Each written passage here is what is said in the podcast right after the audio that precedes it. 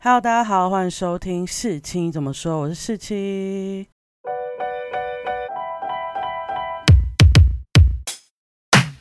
今天又回到熟悉的。戏剧新的分享单元啦，那我今天要分享的是一个我觉得现在大家应该都没有听过的剧，但因为我最近实在是太喜欢了，我觉得一定要跟大家分享。那我今天要分享的是中国的一个超级没人看的小网络剧，叫做《最食人间烟火色》，听起来超古典，对不对？但它是一个现代剧，大家不用担心，因为我自己是不太看古装剧的啦。这个清明连假呢，我一连看了《模仿犯》和。格杀福顺两出比较血腥的剧集，然后我就觉得啊，好像没有那种悸动的感觉。就是我在哔哩哔哩上面乱看啊，看一些 CP 的影片后，就被一个泛制的剪辑刷到，然后就看到了在剪这出剧的男主角，他有什么人夫感啊，然后理想的人夫，我想说。人夫是什么意思啊？就是怎么会有男主是用人夫，然后被用理想这样来代替？按进去一看，看他讲的话实在是太令人感动，而且他里面剪的所有的片段都觉得哇，好想结婚哦！就是跟大家讲，这部网络剧呢，就是会让你不是想谈恋爱，是想要让你结婚，你会非常期待那个美满的婚姻生活。然后这个男主角也被认为是人夫的天花板，就是最理想的人夫状态。但大家不用担心，他绝对是剧就这么演，不是那个范字把它弄得很漂亮。很多人说《最食人间烟火色》是一个科幻片，就是想把大家推入爱情火坑、爱情坟墓、婚姻这件事的科幻片，因为他在里面有很理想的婚姻生活，但。我必须跟大家说，这出剧一点都不梦幻，就是它其实在讲一些很现实、很现实的事情。那我之后后面也会跟大家分享为什么它是现实，虽然它是个科幻片，但是它是很现实的事情。而且说真的，这出剧呢，大概有百分之八十男女主角都非常非常认真的在工作，每一集都在工作，他们。为什么会让人家觉得很美满？就是因为他们工作遇到了一些事情之后回家，他们可以跟自己的伴侣讲，但伴侣不会用那种你知道网络剧不是很多霸总说“我帮你买下来，我帮你怎么样”这种方式来解决，反而是呃想尽办法帮忙分摊一点，然后用自己能负荷的范围内分摊，而不会有那种天上掉下来一万块那种。梦幻或是天马行空的想法。那其实《最食人间烟火色》这个剧，用一句话来说，它就是一个手工艺的匠人，还有银行经理先婚后爱的日常生活。对，还是先婚后爱，但他们先婚后爱是非常 正常的先婚后爱，大家不用担心。那它里面完全就是一些日常小事的甜蜜，生活真的很累，但有你在，好像就会好一点。然后。这出剧还有一个让人比较可惜的点，就是他们的亲密戏超级少，连吻戏就只有六场，而且是那种非常清水的吻戏，亲一下就走的那一种，就非常符合先婚后爱，然后也符合男主角的人设，但就是因为。一般人真的也没办法每天每分每秒都在谈恋爱吧？我们通常都被工作占据了一整天，所以这件事才会那么真实。而且就是因为幸福的时光真的就那么稀少，所以他们会很珍惜在一起的相处的这些时间，然后还有那些可以互相慰藉的那些小事，这些才是最珍贵的。我有大概列举了几项，我觉得这出戏真的很想要推荐给大家的，包含他们男女主角的人物设定。都非常正常。正常这两个字，如果在中国电视剧里面，我相信大家应该都知道有多难吧。而且他们每个人都情绪稳定、认真工作。其实不止男女主角啦，他们其他配角也都比较符合现实。那再第二个呢，就它的剧情，它虽然一开始的开头比较梦幻，但它后来都有慢慢用各种事情来解释这个梦幻是为什么会变成这样。然后它后面的发展都很符合现实。所以不会有那种哈，嗯，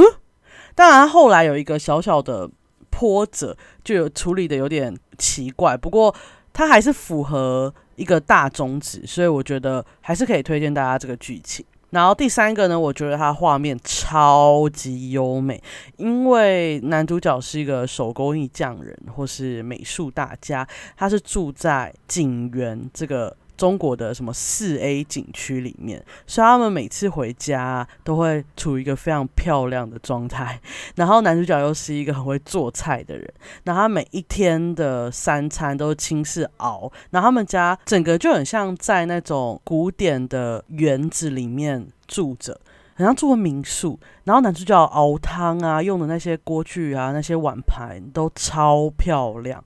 然后他又会把那些饭煮的很好吃。你就会觉得心情非常非常好。然后这个他们住的地方叫景园，是中国浙江真的有这个地方。我觉得它美到让我觉得，如果我真的有机会去中国，我一定会想要去看看这个地方。除此之外呢，男主角还要养一些小狗狗，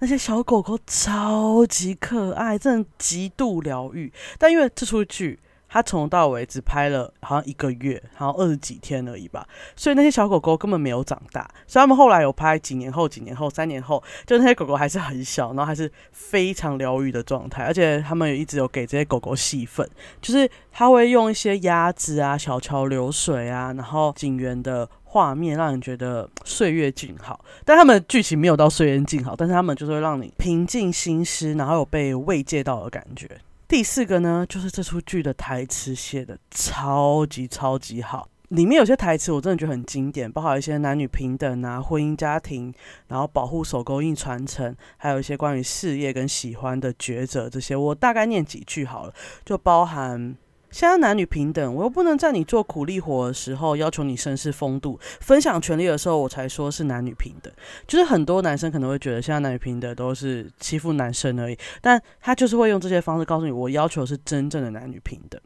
然后还有一些婚姻家庭的，就包含女性的价值从不只限于婚姻与爱情，要先活成自己想要的，再去想要怎么做好一个母亲和妻子。手工艺传承的部分，他就有说，有价值、有意义的东西，迟早会重回大家的眼里。那关于事业，他就说，为了未来美一点，现在苦一点，就是这种有点口号性的。然后我就觉得。那些台词就是我之后在后面也会分享给大家听，我真的觉得写的非常好，你就会被触动到。那第五个呢，就是我觉得演员虽然都蛮新面孔的，但他们的演技都还不错，尤其是女主角，我真的觉得超出我预期，因为我之前好像有看过她的其他网络剧，她跟她前男友拍的剧，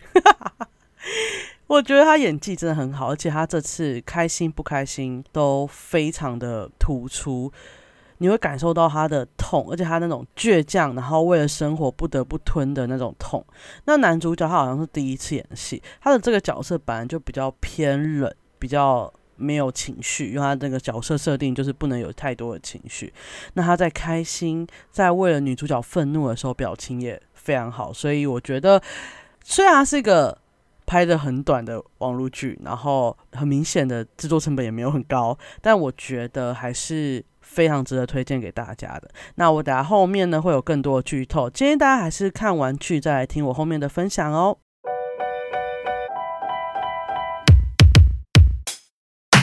好，刚刚有说男女主角的人设都很正常嘛，他们都是一个内心有伤痛的人，但是我觉得。这个世界上的人多少内心都有一些很痛的地方，但通常一般人不太会影响到日常生活。那这两个男主角也都是这样。那男主角呢，他其实就是一个孤儿，然后只是一个音乐机会下被他的爷爷捡回来当就是孙子，因为他原本的孙子就是跟着父母改嫁了。那他是个孤儿，然后到了这个家，其实没办法选择他自己喜欢什么，不喜欢什么。就是爷爷教他做手工艺，教他做雕刻，教他做榫卯工艺，他就是学，他就得学，因为他很怕他不学的话，爷爷就会把他丢回去当孤儿这样。然后他也被爷爷训练到他没有什么情绪。他很多时候，他就是听爷爷说什么，他就做什么。那他想要整理他现在住的地方那个景园，也就是爷爷在做这件事，然后他就接着做。然后后来他想要做手工艺的传承，也就是把各位匠人的手工艺给大家看，帮他们打光，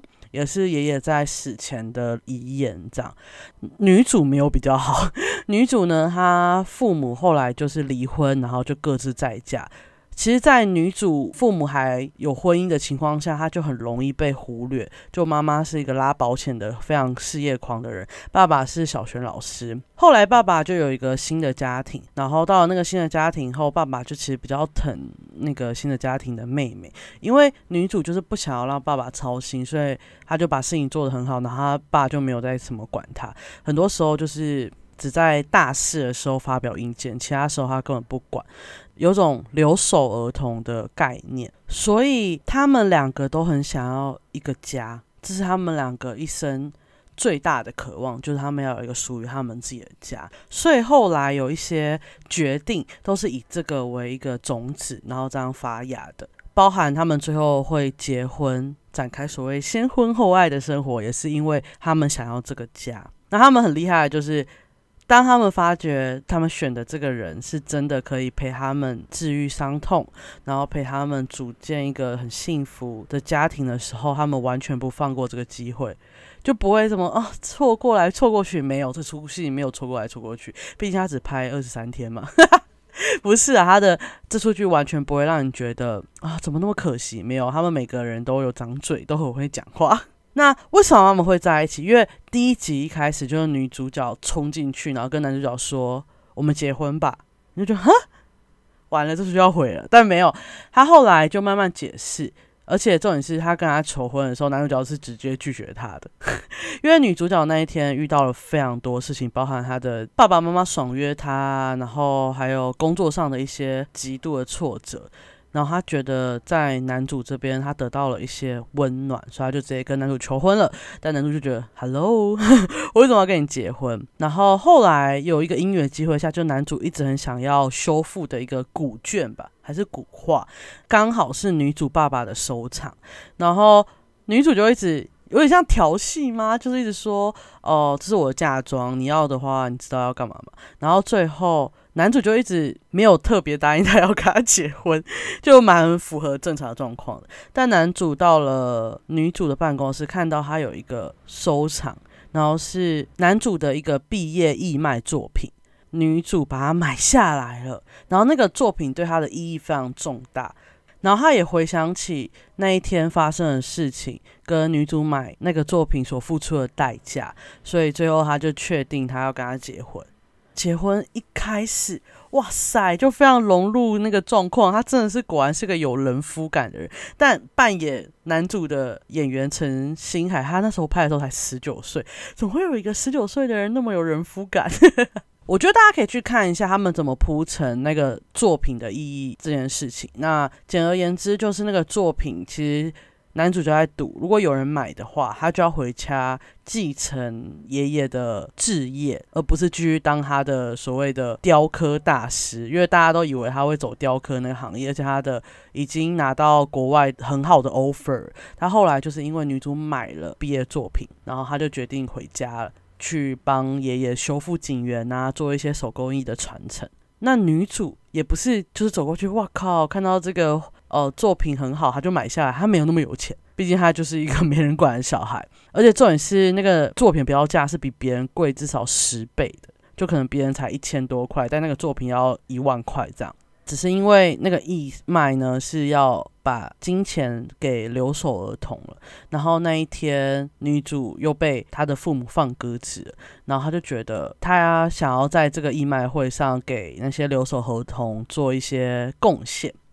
刚好男主的那个作品叫做冬至，冬至就是女主的生日，就是非常非常非常刚好，而且重点是他爸妈从来没有记得冬至是女主的生日这件事情，所以他就决定一心一狠，就花了一万块买了那个作品，就 actually 就是给嗯留守和儿童一点贡献而已。但重点是他买了那个 一万块的作品，他就回不了家了。而且他还要站好像四十二小时火车才有办法回家吧？可是他买了那个作品，男主角就是愿意回家，所以男主有时候就会想起来说：“天哪，我回家的路是有一个女生，她花了四十二小时的路程，然后为我买的，为我铺的。然后最后发现，哎，刚好这个女生她要结婚了，所以他就答应了。我知道听起来有点梦幻，但你知道他们结婚后的生活也不是大家想的那样，就是男主就没什么钱。”我跟你讲，他的没有什么钱是真的没有什么钱。虽然后来他有说，他其实存的钱比女主角多，可是就是都很小量嘛，不是小量，就是他没办法应付到女主发生一些很糟糕的状况的时候，他不可能什么哦，我要买他们的公司，我要买他们的银行，这样没有，他就是只能跟你说，我只能帮你加油打气，而且我也没办法去为了让你炫富去帮你开一瓶酒，然后只是为了在你的同事面前说哇。我的老公很棒，他完全没办法做这种事情。男主的出路是靠骑脚踏车的，反而有车有房的是女主。然后剧中也很多人问男主或女主说：“为什么你要跟对方结婚？”男主的部分就他的朋友觉得女主很市侩，然后就是为了钱而生存的人。你是这么一个理想化的人，男主是个理想化的人，为什么要跟他结婚？你可以甚至不结婚也不会影响这件事情。然后女主的朋友觉得，天哪，他就是一个穷人，你为什么要跟他结婚？真的，女主的同事就是讲那么难听，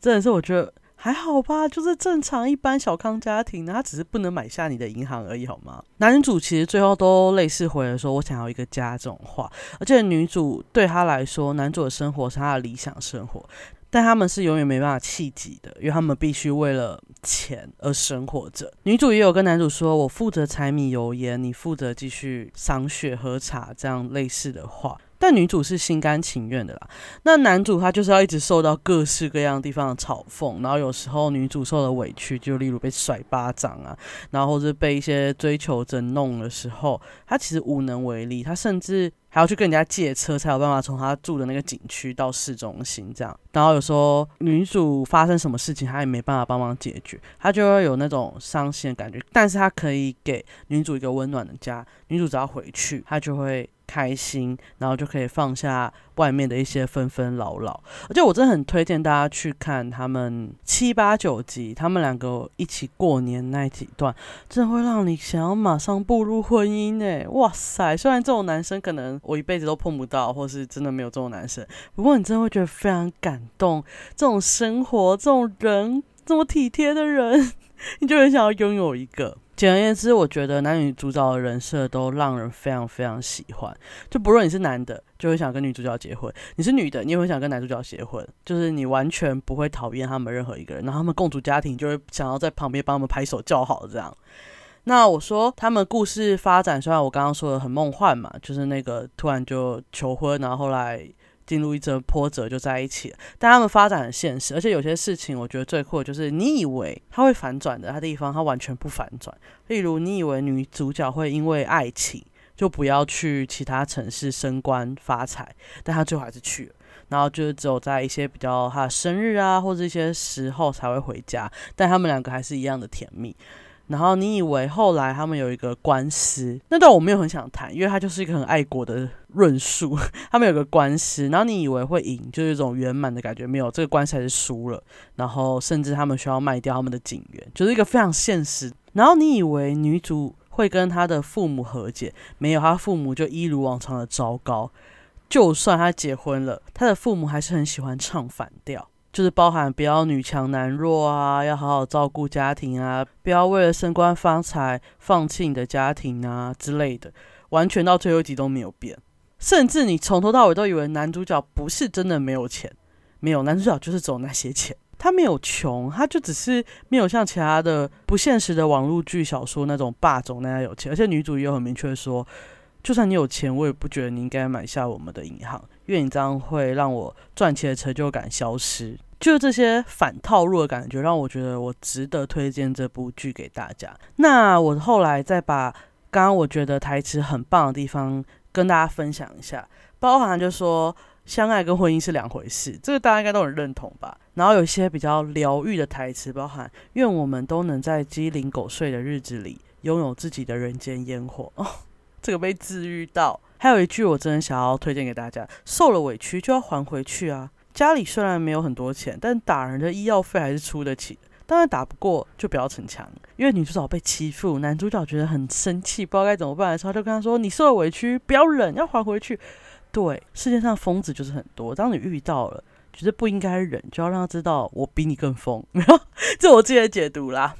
然后关于手工艺的部分，我觉得有一段应该是很多设计系或美术系的朋友很共感的台词。他说：“像我们这些学艺术的穷学生，一旦出了学校，脱离了师长的庇佑，任凭你有再高的天赋，都只有被资本践踏的余地。哇，